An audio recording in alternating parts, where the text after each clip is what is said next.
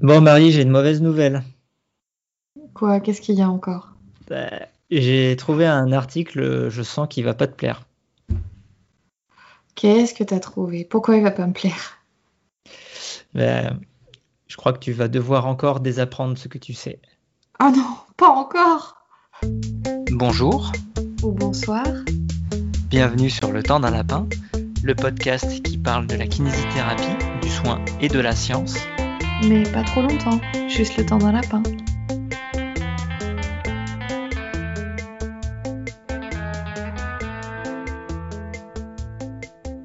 Bonjour Marie. Bonjour Vincent. Aujourd'hui, sur le temps d'un lapin, on vous parle d'un article qui n'est pas tout récent.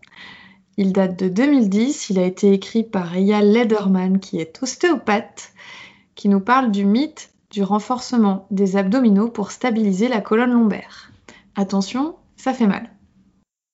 Pourquoi ce papier? Alors ce papier, il va nous parler de cette idée qu'il faut pour améliorer les douleurs lombaires ou pour diminuer ces douleurs ou les prévenir, qu'il faudrait euh, renforcer les abdominaux. Ça, c'est un concept qui vient a priori de la fin des années 1990 qui repose sur plusieurs croyances qui sont que les abdominaux permettent de stabiliser la colonne et notamment le muscle transverse de l'abdomen, que des abdominaux faibles produiraient des lombalgies, qu'on pourrait les réduire en renforçant les co-contractions entre le dos et les abdominaux, que ce travail de renforcement du caisson abdominal permettrait de prévenir les blessures et qu'il y aurait une relation entre stabilité et douleur lombaire. C'est des choses que vous avez tous sûrement entendues, qu'on entend énormément, alors malheureusement dans les enseignements en santé, mais également dans les médias et auprès de la population générale, qui va très rapidement identifier lorsqu'elle a mal au dos que peut-être elle n'a pas assez travaillé ses abdominaux. Et de toutes ces croyances, de toutes ces conceptions ont découlé des modèles d'entraînement et de prise en charge des patients souffrant du dos qui, déjà visiblement en 2010, prêtaient à questionnement. Tout à fait, puisque en fait, tout l'article de Lederman, c'est une revue de littérature qui est assez, euh, assez conséquente. Hein. Il y a plus d'une centaine de, de, références. Il va explorer chacun des points qu'on a cités précédemment pour les démonter méthodologiquement. Aucune pitié. La question, c'est de savoir si ces présupposés, si ces postulats qu'on entend beaucoup reposent sur une validité scientifique. Alors oui, effectivement, c'est un article qui n'est pas récent. Il y a peut-être eu d'autres publications depuis, mais en attendant, visiblement déjà en 2010, c'était pas si évident que ça.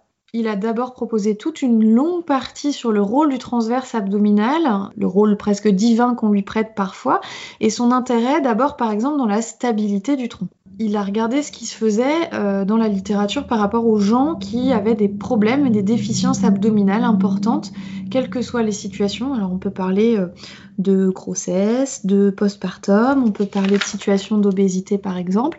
Et en fait, dans le large panel de littérature qu'il a exploré, tout ce qu'il en retient, c'est qu'en fait, les personnes qui ont des déficiences abdominales sévères, quelle qu'en soit la cause, eh bien, elles ne présentent pas de dégradation motrice et elles ne présentent pas forcément de lombalgie plus que les personnes qui n'en ont pas. Il cite d'ailleurs une étude qui est assez drôle, hein, dont le but était de surveiller des sujets euh, présentant une faiblesse euh, des muscles abdominaux, 400 sujets, et de voir euh, quand est-ce qu'ils allaient déclencher une lombalgie. Et ce qui est assez étonnant, du coup, c'est que dans cette étude, ils ont quand même réussi à trouver 400 personnes avec des abdos faibles et qui n'avaient pas de douleur lombaire. Encore un mythe qui est bien balayé. C'est notre spécialité. Vous avez un mythe, vous voulez vous en débarrasser, appelez-nous. Il y a un autre point, c'est que hum. apparemment 96-98, on a trouvé un retard de timing. Alors, un retard de timing dans l'activation du muscle transverse chez les abdominaux des patients présentant des douleurs lombaires euh, chroniques. Et que, du coup, euh, l'hypothèse, c'était qu'il fallait faire en sorte que ce recrutement ait lieu plus tôt pour le rapprocher des sujets asymptomatiques. Or, il y a eu des études depuis qui ont montré qu'en fait, c'est une stratégie adoptée euh, spontanément par les patients présentant ces douleurs pour réduire les contraintes sur leur colonne lombaire. C'est-à-dire qu'en retardant la contraction de ce transverse, il limite les pressions sur le caisson abdominal qui, vient ensuite, s'ajouter aux contraintes euh, vertébrales. Et du coup, finalement, ce qui était euh, pressenti comme une anomalie ou quelque chose d'insuffisant est peut-être une stratégie de protection et pas le signe que euh, eh bien, ce retard de timing montre que les patients qui ont mal au dos ont des problèmes avec leur transverse abdominal. L'idée qui est proposée du coup suite à cette idée-là, c'est que bah, si on ne peut pas contrôler euh, un retard de 20 millisecondes, eh ben, on n'a qu'à contracter tout le temps. Or, le souci, c'est que finalement, la co-contraction, c'est quelque chose que les patients qui ont mal au dos utilisent déjà. Donc, est-ce que c'est vraiment nécessaire de renforcer ce processus qui est déjà utilisé pour se protéger dans les suites d'une blessure et malheureusement parfois un peu trop longtemps lorsqu'il y a une douleur lombaire? Ce qu'il expliquait, c'est que c'est littéralement impossible de transférer euh, dans les activités de la vie quotidienne un travail analytique. Le transverse abdominal, c'est pas du tout un muscle, et d'ailleurs, les abdominaux, on peut pas réellement les travailler seuls, on les travaille en général dans un ensemble de groupes musculaires. Et en fait, quand bien même on le ferait, c'est pas parce qu'on renforce un spécifiquement qu'on arrivera à ce qu'il soit plus efficace et plus utile dans les activités de la vie quotidienne. Et d'ailleurs, ce qui est hyper surprenant, c'est que Lederman cite le niveau euh, d'engagement des abdominaux dans les activités de la vie quotidienne et c'est beaucoup beaucoup moins important que ce qu'on pouvait imaginer. En tout cas, moi j'ai été surprise. Si tu veux nous raconter, euh, Vincent, comment ça se passe en vrai, le travail des abdos dans les mouvements de tous les jours? Il reprend des études hein, qui se sont intéressées à ce sujet. Il montre par exemple que pendant l'activité euh, toute bête hein, qui est la marche, L'activité moyenne des grands droits de l'abdomen, les fameuses tablettes de chocolat, c'est d'environ 2% de la force euh, volontaire maximale de contraction et que les obliques, eux, travaillent à 5% de leur force maximale volontaire. Et que des activités dites de stabilisation active demandent en fait un très faible niveau de concontraction entre les muscles fléchisseurs du tronc et les muscles extenseurs. Et il cite une étude dans laquelle ils ont mesuré le pourcentage de, de la force maximale volontaire utilisé euh, en étant debout, puis en ayant 32 euh, kg sur le torse. Et chez les sujets euh, asymptomatiques, ce recrutement passait de 1% à 3%, alors que chez les sujets présentant des douleurs lombaires, l'intensité de contraction ne montait seulement qu'à 2,5% de la force maximale volontaire. Ce qui veut dire que les sujets qui avaient mal au dos limitaient la force de contraction de leurs euh, muscles fléchisseurs du tronc et extenseurs, donc les abdominaux et les muscles spinaux, probablement pour limiter la contrainte sur leur segment lombaire. Et dans une autre étude, ils ont montré que se pencher en avant ou bien soulever un poids de 15 kg n'augmente le niveau de co-contraction que de 1,5% de la force maximale volontaire.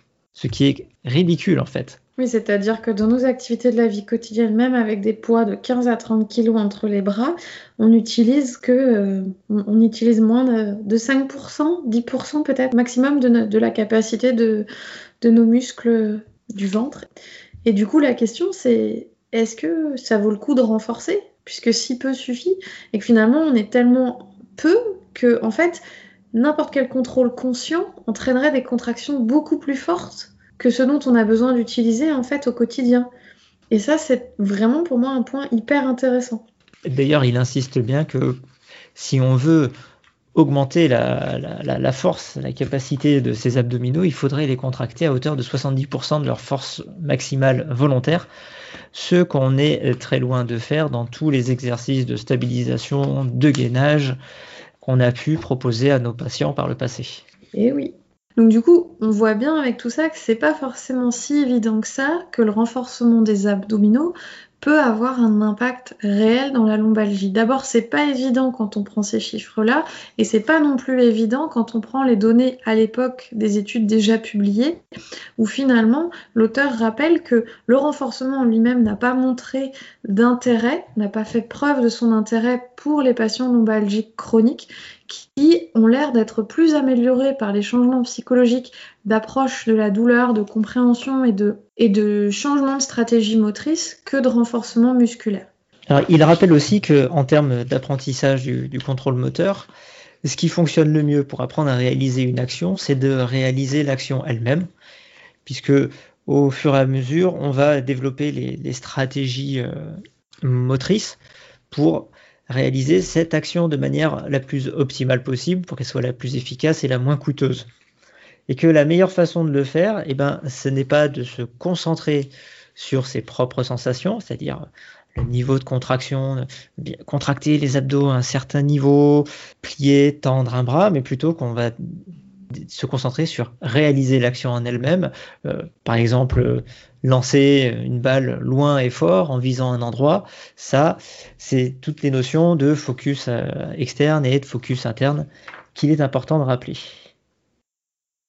Et du coup, après euh, ce long exposé sur euh, la physiologie, je dirais, des abdominaux dans le mal de dos ou, sa non-intervention, ce qui est intéressant, c'est qu'il va parler du coup de l'idée que ça peut permettre de prévenir des blessures et de l'effet thérapeutique des abdominaux sur le mal de dos. Qu'est-ce qui conclut par rapport à l'intérêt des abdominaux dans la prévention des blessures? A priori, à l'époque, par rapport à ce qui avait été publié, euh, les exercices de renforcement de gainage euh, s'avèrent un petit peu plus intéressants que les thérapies utilisées à l'époque. Cependant, lorsqu'elles sont comparées à de l'exercice global, on ne retrouve plus de différence significative dans les résultats. Qu'est-ce que ça veut dire?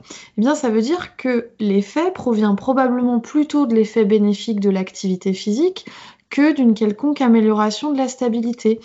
Et ça renforce l'idée que chez les patients qui ont mal au dos, ou globalement chez les personnes qui veulent avoir une activité physique, c'est plus intéressant de faire des exercices qui ont du sens, c'est des exercices qui leur plaisent, que de s'attaquer à euh, du gainage qui est coûteux en termes d'énergie, qui est difficile à maintenir dans le temps, et donc finalement le vrai effet positif, c'est l'effet qu'on retrouve dans toutes les autres activités physiques. Et puis, il soulève un point important, je pense, dont on parle beaucoup dans le lapin, c'est que euh, le renforcement par gainage, ça nous éloigne de l'étiologie réelle de la lombalgie, notamment de la lombalgie chronique. Parce que finalement, euh, ce qu'on sait, c'est que se soulever et se pencher, eh bien, on a vu, entraîne une augmentation minime du recrutement des muscles du tronc qui font le gainage, mais que ce recrutement, il est plus fort chez les patients qui ont déjà mal au dos et il entraîne une pression plus forte à ce moment-là chez eux. Donc en fait, ramener du gainage et de la co-contraction, c'est potentiellement, chez les personnes qui ont déjà mal au dos, augmenter la pression sur des structures qui sont déjà sensibilisées. D'ailleurs, cette euh, stratégie qui consiste à demander aux patients de relâcher ses abdos lorsqu'ils pratiquent une activité, hein, très souvent lorsqu'on va démarrer sur une flexion du tronc, c'est une stratégie de prise en charge qui leur permet de réduire drastiquement, voire même d'arriver à fléchir sans douleur, alors que ce mouvement leur était quasiment impossible auparavant. Idem sur la position assise. Finalement, ce qu'il explique, c'est que bah, en position assise, la pression abdominale est plus forte, la pression discale est plus forte. Quel est l'intérêt de demander au patient de se tenir plus droit, de gainer en position assise, si déjà les pressions sont plus fortes et sont, bah, chez ceux qui sont plus sensibles ou sensibilisés, eh bien déjà douloureux Malheureusement, ces principes-là, ces préceptes sont encore euh, les bases de prise en charge euh, utilisées, popularisées par beaucoup de personnes. Beaucoup de centres d'école du dos utilisent euh, ces, concepts. chargés. Oui, c'était déjà, déjà 2010. Sur des articles qui s'étalent entre euh, les années 90 euh, et 2005-2006. Euh, quoi. Il termine sur un point qui est important, je pense, qui peut-être vous, vous peut-être à, à, nous écouter, vous avez envie de dire oui, mais ça peut pas faire de mal. Mais en fait, c'est un peu le souci qu'on a dans les thérapies de prise en charge de la douleur, c'est que le ça peut pas faire de mal, il n'est pas si évident. Euh, l'auteur, il explique que, alors, déjà, maintenir un schéma continu non euh, spontané, non naturel, qui crée une utilisation abusive des muscles du tronc, ça pourrait finalement être délétère pour les douleurs au niveau du rachis et au niveau du pelvis. Et ça, c'est important. On parle beaucoup du dos dans le lapin, on ne parle pas forcément du bassin euh, et du petit bassin. Mais en fait, ça serait pas forcément si bénéfique que ça dans le but de euh, prévenir des lombalgies. Pourquoi? Parce que ce qu'on sait, c'est que quand on a peur de soulever quelque chose, quand on est stressé à l'idée de soulever quelque chose, on co-contracte et en co-contractant plus, eh bien on augmente les compressions et on diminue le contrôle. Et en fait, qu'est-ce qui fait que la lombalgie se chronicise ben, C'est plutôt les phénomènes de catastrophisation. Et qu'est-ce que ça fait le gainage? Quand on fait du gainage pour renforcer son dos, pour avoir un dos solide, pour éviter que le dos soit fragile, instable. Mais en fait, on crée un focus très important sur la douleur, c'est-à-dire qu'on veut contrôler la douleur par correction d'une anomalie. Et on augmente la perception du danger puisqu'on explique à la personne que bah, elle a besoin de se renforcer parce qu'il y a quelque chose qui va pas et qui n'est pas maintenu dans son corps. Et en fait, ça, c'est moi, j'en parle tout le temps en disant que bah, c'est la révolution de 2019 et des recommandations pour la lombalgie de la haute autorité de santé, mais en fait, ça, on en parle depuis 2010 finalement. Et puis, il va plus loin en disant que bah, cette focalisation sur une anomalie biomécanique, elle limite l'exhaustivité du diagnostic, c'est-à-dire qu'elle nous détourne, nous, thérapeutes, de la bonne considération de l'ensemble des facteurs qui font que les personnes ont mal au dos, et notamment les facteurs psychosociaux. Et tout ça, en fait, l'utilisation du gainage comme solution pour la lombalgie, ben, ça pourrait être un facteur en soi de chronicité. Alors, on ne dit pas que le gainage c'est mauvais, on dit que potentiellement, et c'est pas nous qui le disons, c'est déjà l'article, l'auteur qui le dit, mais qu'en en fait, c'est dans l'objectif de prévenir ou de résoudre des problèmes lombaires, eh bien, ça pourrait avoir un effet délétère.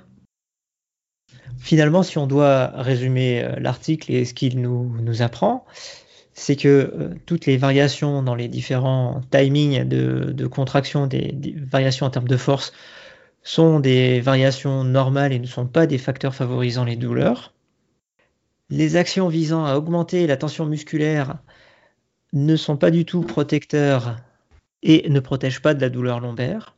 Que l'effet perçu euh, lorsqu'on va renforcer cette sangle abdominale sont en fait simplement l'effet d'une activité physique et que finalement il faut faire attention parce que finalement, chez certains patients, le gainage pourrait avoir des effets indésirables. Avec tout ça, on n'est pas bien là? Quel effet ça t'a fait, Marie, de dire ça? Bah écoute, euh, je t'ai maudit au début que je me suis dit, oh on va jamais réussir à faire quelque chose de bien. Après, ça m'a fait de la peine. Je trouve ça passionnant, mais je trouve ça dur parce que moi, quand cet article, moi j'ai la première version qui a été publiée en ligne, euh, qui a été publiée au moment où moi j'étais en première année de médecine. Où en fait, on m'expliquait que les abdominaux maintenaient le dos, ils permettaient, ils étaient garants du maintien de la colonne lombaire. J'ai fait mes trois années d'études ensuite trois années d'études où j'ai appris que bah, pour les gens qui avaient mal au dos, il fallait décambrer, tenir le ventre, faire du gainage. Ma première formation, elle a été, euh, ça a été une formation de trois jours pratiquement sur le transverse abdominal. Et en fait, euh, dans mes premières années d'exercice, pour moi, la base euh, du traitement des lombalgies, c'était le renforcement des abdominaux. Le travail d'auto-agrandissement, tenez-vous droit, laissez pas sortir le ventre, ne cambrez pas le dos, etc. Et euh, gainer. Voilà, gainer. Gainer dans toutes les situations possibles et imaginables. Tout le temps. Et, euh, gainer lorsqu'on va se préparer à soulever une charge au sol. Voilà, d'y penser en serrant, en faisant caisson. J'essaie de temps en temps de tenir, mais, mais j'en étais incapable. Et en fait, je trouve ça je trouve ça désagréable parce que ça reflète bien une forme d'inertie que, je supporte de moins en moins. C'est qu'en fait, on sait, si ce papier il a été écrit en 2010, c'est que ça faisait bien 10 ans qu'il y avait des gens qui se posaient des questions sur la pertinence de ce principe. Je trouve ça pénible de voir qu'aujourd'hui, bah, ben, on en est pour beaucoup de patients toujours là, pour beaucoup de médias toujours là, et que ça reste euh, quelque chose d'hyper accessible, d'hyper compréhensible, et du coup, bah, les gens euh, s'approprient ces théories qui n'auraient pas dû avoir une telle durée de vie. Oui, mais c'est parce que c'est aussi des notions qui sont beaucoup plus facilement euh, invocables. L'excuse de se dire, bah oui, j'ai pas assez d'abdos, donc il faudrait que je fasse plus d'abdos il faudrait que j'améliore le contrôle de, mon transverse. Elle est beaucoup plus facile à invoquer et puis surtout, elle, permet aux soignants de, paraître plus efficaces parce qu'ils ont un outil censé travailler dessus, alors qu'aujourd'hui, ce qu'on sait, c'est que les, principaux facteurs qui vont influencer la lombalgie, c'est d'une part la génétique et puis euh, les, facteurs euh, psychosociaux. C'est un peu mon, gros reproche à la façon d'appréhender le soin aujourd'hui, c'est que bah, le gainage, c'est une approche biomédicale. vous avez une douleur, c'est qu'il y a un problème. Le problème, c'est un muscle faible. On va renforcer le muscle, vous n'aurez plus de problème. Et que rentrer dans ce prisme-là qui est extrêmement étroit, bah, ça ferme encore plus la porte à l'évocation du reste. Parce que, et c'est ce qui fait ma difficulté, moi, au quotidien dans mon travail, c'est que pour amener quelqu'un à se rendre compte de façon positive et non stigmatisante et peut-être euh, entreprenante que oui, effectivement, quand il y a des choses qui vont pas dans ma vie, j'ai plus mal. Et que si je peux modifier une partie de ces choses, ça ira mieux. Mais c'est d'autant plus difficile quand ça fait dix ans que la personne, elle essaye de se tenir droite, qu'elle s'en veut de pas y arriver, qu'elle a fait euh, je ne sais combien de séries euh, d'hospitalisation, de renforcement du dos, de séances de kinésithérapie avec du gainage et des abdos en long, en large et en travers. Et si ça fait dix ans qu'elle se dit que de toute façon, elle aura toujours mal au dos parce qu'elle a plus d'abdos, bah, ça fond pas un muscle. Mais c'est une croyance un qui peu est quand hyper. Même. Non, mais c'est une croyance qui est hyper répandue. Je veux dire, un muscle, ça disparaît pas, ça s'adapte à ce que vous lui demandez comme travail. Et puis, bah, si vous lui demandez pas beaucoup de boulot, bah, il va diminuer en volume. Mais la preuve, dans les activités de la vie quotidienne, euh, moi j'étais très très surprise. Hein, c'est, on utilise nos abdos pour marcher tenir debout à 2-5% maximum de ce qu'il pourrait faire des fois, je, plaisante euh, lorsque je vois une personne qui marche dans la rue avec euh, une absence complète de, mouvement décalé entre ses épaules et son bassin, et je me dis, tiens, c'est quelqu'un qui sort de chez le kiné. Pas parce qu'il a mal et que du coup, il, il évite de bouger, mais plutôt au contraire, c'est que quelqu'un lui a dit que pour éviter d'avoir mal, il fallait qu'il gaine et donc qu'il restreigne les mobilités de, de, ses épaules par rapport à son bassin, qu'il fallait qu'il reste plus statique possible, bien droit. Mais le problème, c'est que ça vient plus que des kinés maintenant, ça vient de tout le monde parce que c'est les gens ont intégré, c'est normal parce que ça a été hyper repris, hyper diffusé. Les gens ont intégré le fait que, eh bien, si tu as mal au dos, tu n'as qu'à te tenir droit et faire des abdos. Et faire de la natation. oui. Toi, Vincent, je crois que tu l'avais pas lu en entier cet article avant de vouloir en parler euh, sur le lapin? Ça t'a fait aussi un drôle d'effet? Oui, alors euh, comme toi, par rapport au fait que ce, cet article il est sorti alors que je venais d'avoir le diplôme presque. Donc c'est assez déstabilisant que de voir euh, qu'on t'apprend quelque chose et qu'en même temps il y a des gens qui disent que bah faut arrêter d'apprendre ça. C'était beaucoup de notions que j'avais déjà eu un peu par euh, diverses formations. Hein notamment la, CFT et puis euh, d'autres lectures. Ce qui me plaît beaucoup dans cet article, c'est qu'en fait c'est un condensé et qu'on a tous les arguments, tous les, faits qui sont ici pour étayer euh, cette idée que finalement le, gainage, le, corps, comme euh, appellent les anglo-saxons, c'est peut-être pas tant quelque chose de si déterminant c'est un bon outil pédagogique à la fois pour les, étudiants kinés, mais aussi pour des, kinésithérapeutes, voire même des, patients qui voudraient faire le, le point sur ces notions, comprendre d'où est-ce qu'on vient et comment est-ce qu'on en est arrivé là. Ce que je trouve difficile et ce que je trouve important d'en parler, c'est encore une fois la nuance, c'est que le gainage, c'est pas bon ou mauvais, c'est pas pertinent dans l'objectif de ne pas avoir mal au dos d'avoir moins mal au dos ou de protéger son dos. Parce que l'effet qu'on lui retrouve, c'est finalement l'effet de l'activité physique. Donc en fait, si c'est une activité qui vous plaît ou qui plaît à votre patient, elle a du sens. Mais elle a du sens parce qu'elle lui plaît et qu'elle va lui permettre de bouger, pas parce qu'elle va lui permettre de protéger son dos. Et je trouve, tout l'enjeu de la douleur chronique, c'est que finalement, ce qui chronicise, c'est pas tant ce que vous faites ou ce que vous faites pas, mais c'est ce qu'on dit, ce qu'on vous dit, ce que vous comprenez, ce qu'on entend et, euh, et le pourquoi on le fait. L'activité physique, elle a un intérêt incroyable dans plein de pathologies différentes, mais peut-être pas avec la partie potentiellement nocebo qui est si tu le fais pas, tu auras mal au dos, si tu le fais pas, tu seras en fauteuil roulant, si tu le fais pas, etc.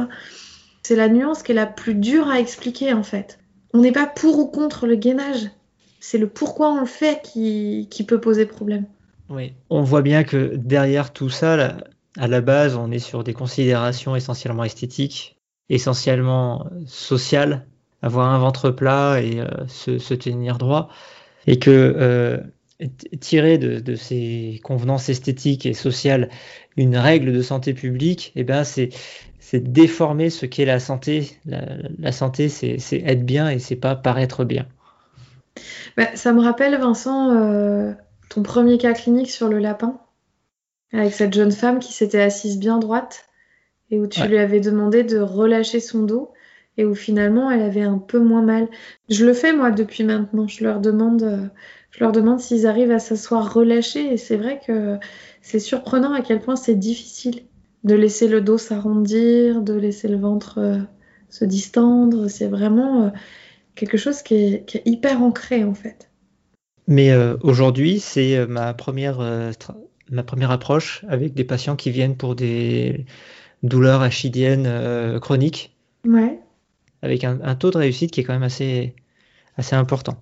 Très impressionné de voir que fait, une intervention euh, toute simple permet d'obtenir une amélioration de la douleur qui est euh, non négligeable. Est-ce qu'ils peuvent s'en emparer dans le temps plus facilement qu'une contraction isolée du transverse? Est-ce que tu trouves que rapidement les gens arrivent à reproduire chez eux et à, et à être soulagés Oui, parce qu'en fait, ils apprennent assez vite à se rendre compte que finalement, ils contractent très fort leur sangle abdominale. Et donc de se rendre compte qu'ils ont leur sangle contractée, ils peuvent la relâcher plus facilement. Mais ensuite, ça reste quelque chose. Aujourd'hui, je suis incapable de dire si en faisant ça, au fur et à mesure, ils vont relâcher plus spontanément leur sangle abdominale. Mais par contre, ils ont une, une, stratégie pour gérer leur douleur et qu'à un moment où leur douleur est plus importante, ils peuvent déjà voir si par cette contraction euh, parasite du transverse notamment, ils ne sont pas en fait en train d'aggraver eux-mêmes leur douleur et que donc en relâchant ce transverse, ils peuvent se soulager. En fait, ils, ne font pas, ils font pas une erreur. Il y a eu, une, stratégie qui a été mise en place un temps, euh, qui a peut-être été protectrice, hein, très probablement d'ailleurs, puisque c'est celle qui est mise en place par la majorité des gens, hein, de, contracter, de, verrouiller un petit peu le dos pour moins bouger le temps que la douleur se calme, mais que chez ces patients, cette stratégie a été trop prolongée, maintenue trop longtemps, et que ce qui était protecteur à un moment devient quelque chose qui alimente les douleurs Ensuite, oui, c'est ça. Et c'est pas des processus qui sont réellement conscients pour la plupart finalement. C'est moi j'aimais bien cette analogie en formation CFT, je crois qu'on en a déjà parlé, où euh, il parlait de, de boiterie du fait que quand tu as mal au pied, tu boites, et ensuite, quand la douleur s'en va, tu arrêtes de boiter. Et il expliquait qu'au niveau du dos, c'était pas si évident. Et en fait, c'est ce qu'il dit un petit peu dans l'article, c'est que en fait, la co-contraction, c'est une solution spontanée que le corps va utiliser euh, de façon réflexe en cas de blessure et en cas de douleur lombaire, mais que finalement, peut-être que bah, c'est comme une boiterie, c'est une modification du schéma moteur, et que en fait, c'est plus difficile à désamorcer au niveau du dos que euh, dans la marche. Et que finalement, bah, le fait de moins bouger le dos, de rester plus contracté, plus tendu, d'avoir moins de possibilités de mouvement pour avoir moins de sollicitations dans les premiers temps d'une douleur aiguë, bah, c'est quelque chose qui peut s'installer dans le temps et comme tu dis, qui devient délétère à terme.